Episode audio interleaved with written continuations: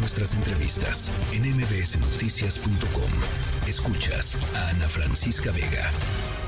Rumbo al 2024, pues por supuesto eh, hemos platicado aquí con una cantidad importante de eh, casas encuestadoras que están sacando sus mediciones, que son no son más que una fotografía de un momento.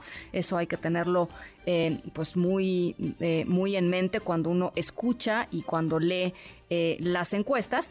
Y es turno de platicar con Rodrigo Galván de las Heras, director general de, de las Heras de Motecnia, que sacaron una nueva medición en donde Em, eh, pues preguntan si el día de hoy fueran las elecciones para presidente de México, por cuál de las siguientes personas votaría. Claudia Sheinbaum, 68%, Xochil Gálvez, 14%, y ahí las carearon, digamos, eh, eh, contra el gobernador de Nuevo León, Samuel García, 4%, y por ahí salió también Eduardo Verástegui, caray, este personaje de ultra, ultraderecha. Em, con un 2%. Em, así es que bueno, pues ahí está. te agradezco muchísimo, Rodrigo, que platiques esta tarde con nosotros. ¿Cómo estás? Bien, ¿y tú cómo te van, Francisca? Estoy de veras contenta de, de, platicar contigo. Eh, cuéntanos un poco los, eh, pues los, eh, este es el, digamos, este es el hallazgo que se llevó la nota, por lo menos en redes sociales el día de hoy, pero platícanos un poquito porque es una encuesta muy interesante la que hicieron. Ya te imaginarás mis redes cómo están. No, hoy no, no te envidio hoy, Rodrigo. No, no, no hoy la verdad no. Mira, pero sabes que lo dijiste perfectamente. Es una foto de este momento y este momento que estamos viviendo tiene varias coyunturas que, que es lo que explican este este dato. Yo no creo que vaya a quedar sin elección, no sabemos siquiera si esos van a terminar siendo los candidatos o no, pero la foto de este momento se explica de la siguiente manera, lo explico muy rápido. A ver. la primera es, eh, Claudia Sheinbaum tuvo eh, dos o tres semanas de muchísima exposición mediática por esta encuesta de, Morena. Eh, le levantaron la mano los líderes de Morena. Ella ha estado en todos los noticieros, ha ido a los estados. Es decir, estamos todavía como en la tornaboda, ¿no? De esta de esta fiesta que fue la, la encuesta de Morena y demasiada exposición. Eso, eso hace que los seguidores, por lo menos de este partido, estén muy puestos, le llamamos nosotros. ¿no? Esa es la primera. La segunda es la palabra continuidad. A ver si le explico. Hasta hace poco, ¿no? Durante seis años hemos visto, por las razones que sean, a un presidente que ha, ha polarizado el país y que tiene a un gran número de mexicanos apoyándolo sin importar resultados ni sin importar este, muchas cosas que, se, que, debían medirse. El chiste es que él está bien bien aprobado, ¿no? Y, lo estuvo los seis años, bueno, cinco hasta ahorita. Eh, y no había una cara, porque decíamos, va a seguir Morena, pero no sabíamos, va, va a ser Marcelo, eh, por un buen rato iba a ser Adán, quién va a ser de todos ellos. Ya la continuidad de López Obrador y su movimiento tiene nombre, cara. Y es mujer y es Claudia Sheinbaum. Sí, Es decir, concentra, se concentra por primera vez este simbolismo acá medio calado del bastón de mando, ¿no? este, la verdad que, que para muchos puede parecernos una exageración. Lo que realmente hace es concentrar en una sola persona la palabra continuidad. no había ocurrido. y fíjate, eh, y, esa explicación que nos estás dando, pues empata perfectamente con los resultados de la pregunta que también hicieron ustedes de eh, ¿usted aprueba o desaprueba el trabajo del presidente López Obrador, no? Sí, más del 70%, más de 7 de cada 10 mexicanos aprueban el trabajo. Pues ahí está. o sea, a ver, eso partamos de que la próxima elección se va a tratar del presidente López Obrador es porque estás en contra de él o porque estás a favor de él, ¿no? Todo va a girar alrededor. Él se ha encargado de echarse esa bolita, esa lupa, y todo va a girar alrededor. Y esa explicación, lo que tú dices, ese 70% en este momento, voltea a ver en la cara de Claudia Sheinbaum la palabra continuidad. Por ahí nos dicen que seguimos, esta va a ser, ¿no? esa, es, esa es la segunda explicación. Y la tercera es algo que no es nuevo y en este país ha ocurrido los últimos tres o cuatro sexenios y es que la gente vota o dice votar o está eh, eh, o responde en las encuestas con quien va a ganar. Es decir, claro. la percepción de triunfo, nadie vota, nadie nadie se mueve, nadie se peina y nadie sale a votar por alguien que saben que van a perder. Sí, sí. ¿no? Y, y, en las encuestas pasa lo mismo, nadie te contesta por alguien que saben que va a perder. eh, me da la impresión que Xochitl, eh, que empezó muy fuerte, ella como persona, como aspirante, como contrapeso de la 4T, como quien le hablaba al tú por tú con el presidente, no sé si, si te pasó a ti también, que en cuanto la siglaron, es decir, en cuanto ya le pusieron PAN, PRI, PRD. Como que se acható un poco, un poco Xochitl, como que perdió esta autenticidad que, que deslumbró a muchos, ¿no? Pues es que está canijo eh, llevar a cuestas al PRI, ¿no? La verdad.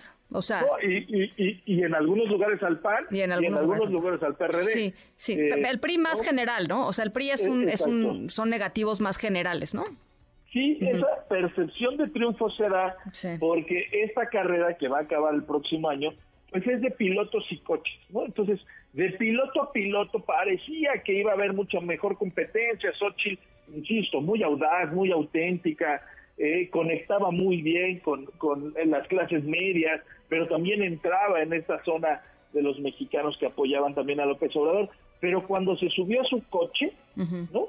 este Schumacher, este, este Checo Pérez, se subió un bochito, ¿no? Se subió a una escudería bastante eh, pequeña ahora, o achatada, chocada, ¿no? Ahora, eh, eh, el conocimiento de los personajes también es interesante porque a Claudia Sheinbaum la conocen casi cada siete de, siete de cada diez mexicanos, pero Xochitl Gálvez me parece que no está tan mal, pensando que, a ver, esto apenas arranca y finalmente Xochitl Gálvez, pues era una senadora Rodrigo, ¿no? O sea, era... Sí, ¿no? le falta recorrer, le falta recorrer, tiene 50% de conocimiento, le falta es como en los menús de los restaurantes, ¿no? Nadie, nadie pide un plato que no conoce, nadie prefiere una candidata que no conoce y no sabe quién es.